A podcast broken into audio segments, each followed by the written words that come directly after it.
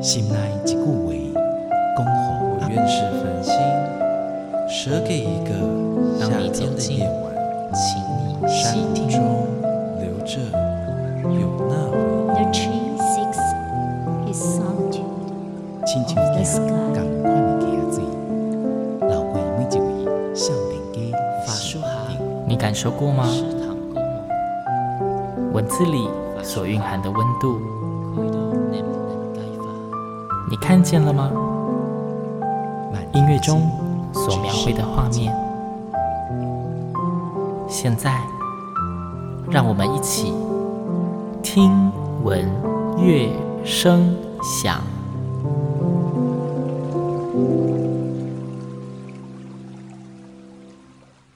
各位听众朋友们，大家好，欢迎收听今天的节目，我是主持人新阳。今天我们非常荣幸可以邀请到序曲交响管乐团，这个在中部地区相当年轻，但是却很有活力、很有抱负理想的管乐团的团长陈彦慈来到节目现场，因为他们最近刚好要举办一场非常非常厉害的音乐会。那我们今天就请。团长来跟我们介绍一下这一场音乐会。彦慈你好，各位听众大家好。或许蛮多听众其实对于序曲交响管乐团本身还算是蛮陌生的哦，是不是可以先请燕子跟我们介绍一下你们序曲交响管乐团？这个管乐团，因为我刚刚有提到说也是蛮年轻的管乐团，现在成立几年？呃，我们成立五年，目前对，所以在二零一五年的时候是成立的，对，真的是蛮年轻的耶，也 都还没登大郎这样子，是，本人也蛮年轻的，听声音我相信大家都听得出来，你本人应该是蛮年轻的。可是我另外想问一下，那你们整个团员平均年龄？嗯，也很年轻，我们平均年龄大概三十岁。欸这是蛮年轻的，我真的算过三十岁，因为其实我们除了社会人士之外，我们有很多学生，可以帮忙降低平均年龄。没错，但是我们也是有就是当爸爸妈妈等级的。嗯，那讲到序曲啊，你们的曲名也蛮有趣的，是。因为就是像我知道的序曲都比较会像是说序章的序，是，是，那你们用的是旭日东升的旭，哎，那为什么会想要叫这个名字啊？会叫序曲的原因，是因为就像刚刚新阳说的，呃，序曲 （overture） 这个曲式的概念，其实我们蛮喜欢的。因为序曲就是在一般可能呃歌剧或者是芭蕾舞剧正式开演前。乐团会演奏的一个算是浓缩版的精华片段，精华片段，对，精华片段。所以呢，序曲吹完，大家就会更期待之后会发生什么事情，故事会怎么走向。那我们也希望我们的乐团成立之后呢，可以让大家对于管乐音乐更有兴趣，然后更喜欢、更踊跃的会来参加管乐团的音乐会。那另外，这个“序”这个字呢，我认为也可以呼应到台中的这个意象。因为知道台中的名产是什么？太阳饼。对，所以你看这个序是不是很棒？对，就是太阳饼。太阳饼，对啊。但我自己蛮喜欢序这个字，因为我觉得序这个字就是很有力量、很有朝气的感觉。那我们希望，既然我们是一个年轻新的团，那就是希望能够呃为台中的管乐界做一点新的不一样的事情。那当初为什么想成立这样的团？你们的起始动机是什么？你们初衷？我觉得可以有两个主题来说啦。第一个就是我希望序曲能够吹更多的质感管乐。那所谓的质感管乐呢，是说我希望可以把一些古典乐常用到的诠释的技法，也用在管乐曲身上。因为其实大台湾大部分的管乐团都是行进乐出来的比较多，嗯，所以大家可能会习惯吹一些进行曲的东西。对，那只要牌子正确，强弱有出来。基本上大家就会觉得哦，很棒棒，好棒棒，好棒这样。但音乐是有很多诠释的方式的，那每个音的轻重长短，然后甚至呃音色的明暗或者是个性，对，你可以从那个音听出来，他现在很紧张或者是很放松，对，那那其实都是做得出来的。那我希望序曲呢，在诠释管乐曲上面也能够有像诠释古典乐上面的那种精致度，所以我把它这个定义成是质感管乐。那第二个就是创新，创新的部分可以分两个。第一个就是我们不会害怕去演奏一些很难或者是很冷僻的曲子，因为这些曲子有可能非常好听，嗯、那可能只是因为在台湾谱不好买，或者是因为难度太高，一般的乐团就会去避免它。但是我们不会，只要是好听的曲子，我们都演。然后第二个呢是，嗯、呃，在创新的部分，我们是希望能够做出一些比较特别包装的音乐会。那因为序曲到成立下来五年，我们办过十场定期的音乐会。那我们其实每一季音乐会都很有特色。例如像我们第二季音乐会，我们是做整场的古典乐改编，上半场吹天鹅湖，下半场吹天方夜谭全曲四个乐章。然后或者是像我们第三季跟第六季是用戏剧搭配管乐团演出，做了一个管乐音乐剧的形式。然后或者像我们第五季是邀请爵士歌手来跟我们做一个爵士音乐会，那场也非常精彩。然后甚至我们第九季。很酷，我们做了一场点歌音乐会。点歌音乐会，对，就是我们准备了大概四十首的歌单，然后在现场跟观众说我们有这四十首曲子，那你们可以票选说你们想要听哪一首，我们就吹给你听。这样你哪来这么多时间练四十首歌啊？就是有。照你的讲法，你们五年演了十季，你们一年要演两场。是，没错。啊，如果这只是你的其中一场，在这半年的时间内，你怎么练出四十首歌？嗯。所以我要感谢我的团员们，感谢他们不离不弃。没有因为团长的疯狂想法就离开乐团。OK，那因为今天其实来到节目中有一个非常主要的目的，是就是你们最近又要办音乐会了，没错，势必就是要跟听众朋友们来分享一下你们再来要办的这一场音乐会哦。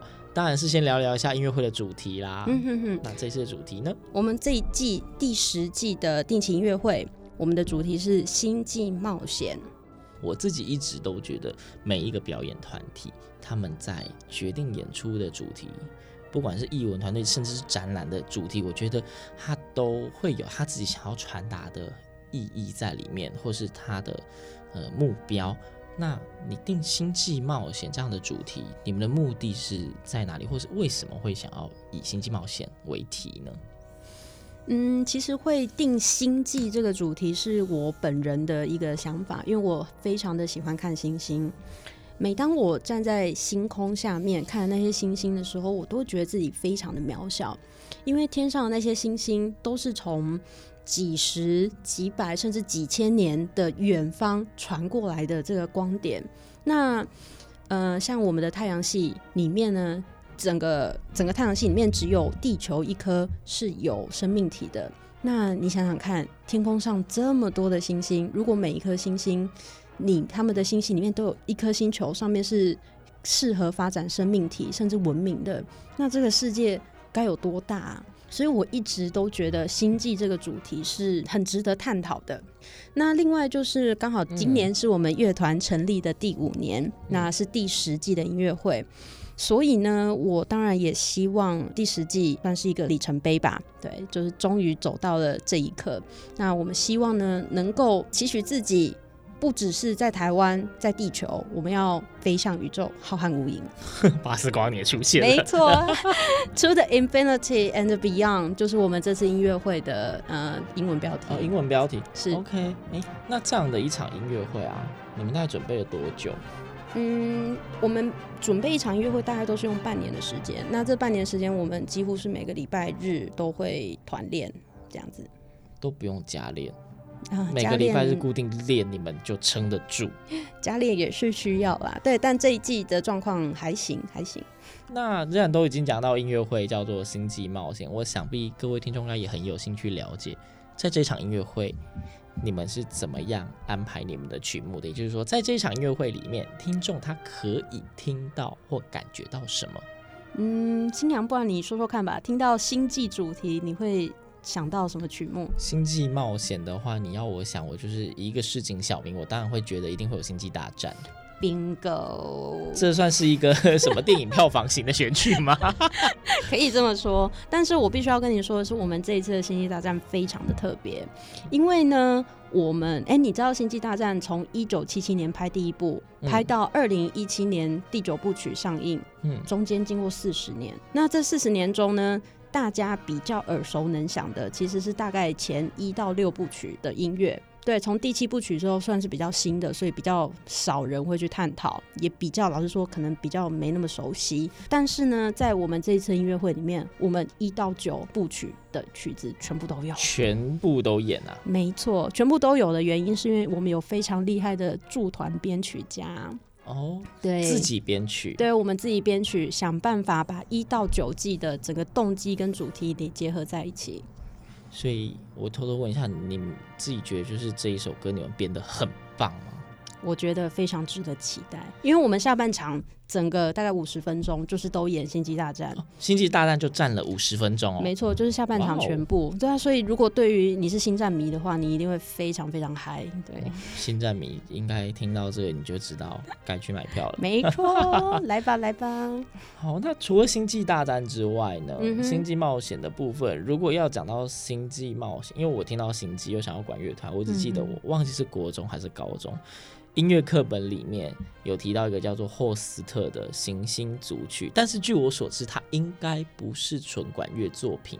新阳真的是好学生呢，哇，连音乐课本的内容你都记得。我超爱音乐课的，好不好？赞，没错，我们也有吹 Host 的行星组曲，但是它不是纯管乐的作品吧？它不是，它是它原本是管弦乐的。所以你们一样又改编，嗯，这个曲子已经编成管乐曲很多年了，所以是很容易取得的谱啦。老师，所以《星际大战》演了五十分钟，霍斯特再来个五十分钟，没有没有没有。其实整个行星组曲有七个乐章，对对。那七个乐章里面最有名的是木星，嗯，对，其中一个乐章木星。那我们这次会演奏的就是木星的慢板。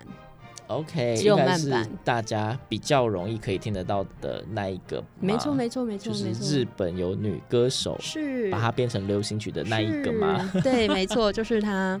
其实这个《木星颂歌》啊，英国人也非常喜欢，他们甚至把这段旋律抓出来谱了词，变成他们的一首爱国歌曲。哦，真的，可以回去听。I vow to see my country。对，好哦，那我要特地找来听一下，嗯、因为我真的不知道这件事情。对，就是、它是一首圣歌，对啊，就是一个人人爱的曲子，《木星颂歌》。OK，那对于星际部分的曲子，基本上我暂时能够想到就是这两个了啦。啊，可是照你来说，如果你们只唱了霍斯特的一个部分。你们音乐会应该不会只有一个小时，当然不会。所以还有什么歌曲呢？还有一首，呃，在管乐界里面，我认为是蛮划时代的一个作品，它叫做《Music of the Spheres》。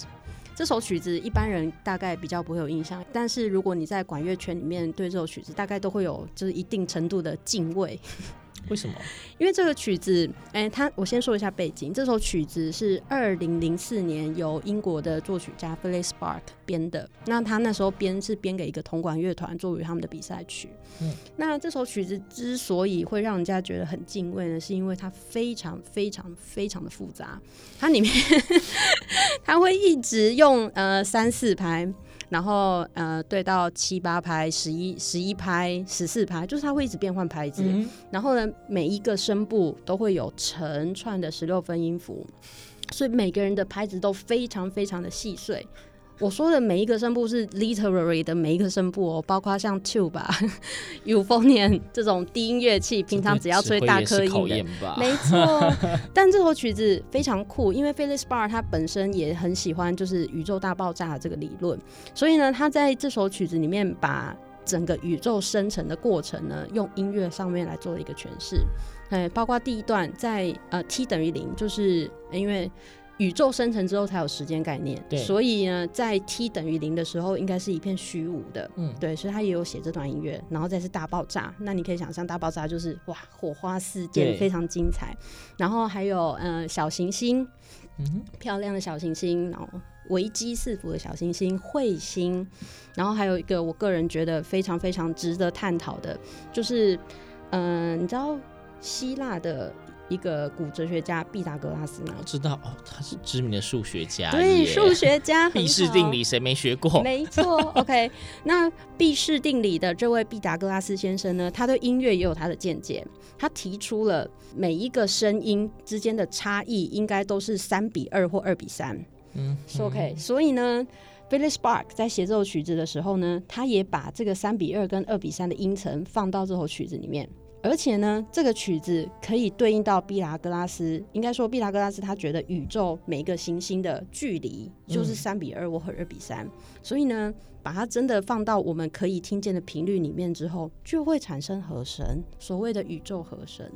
OK，是那这是能听的和声，能听的听得到的，对啊，我的、就是、我的能听是指说。好听是不是？对，可以啦，超好听，好不好？OK，啊，就是还是一个值得期待的作品。当然，当然，对啊，是一首呃，除了很难之外，也非常好听的曲子。对，OK，嗯，那就是对于这个曲目的安排，这是你们就是大概的曲目，就是我们刚刚讲这几组，没错，对不对？那这样节目总长大概会是多久？嗯，上半场大概四十分钟，下半场五十分钟。OK，所以大概是一个半小时，对，对，对，有中场休息。当然，当然。好，现在都已经讲这一场音乐会，连曲目都讲了。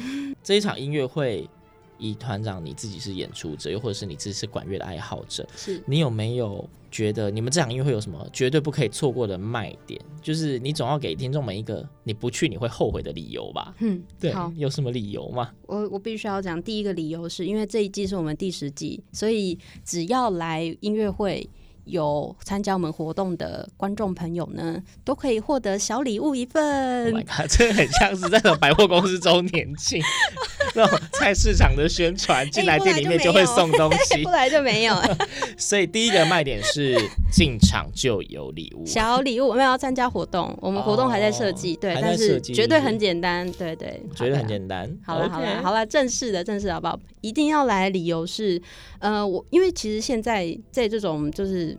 资讯爆炸的年代里面啊，大家要听到音乐其实非常简单的，你随便打开手机，对，你还可以选，你要听没错 哪个版本？对啊，哇，你要听柏林爱乐还是维也纳爱乐，嗯、还是要伦敦爱乐，随便你选。对，嗯、但为什么一定要去现场听音乐会呢？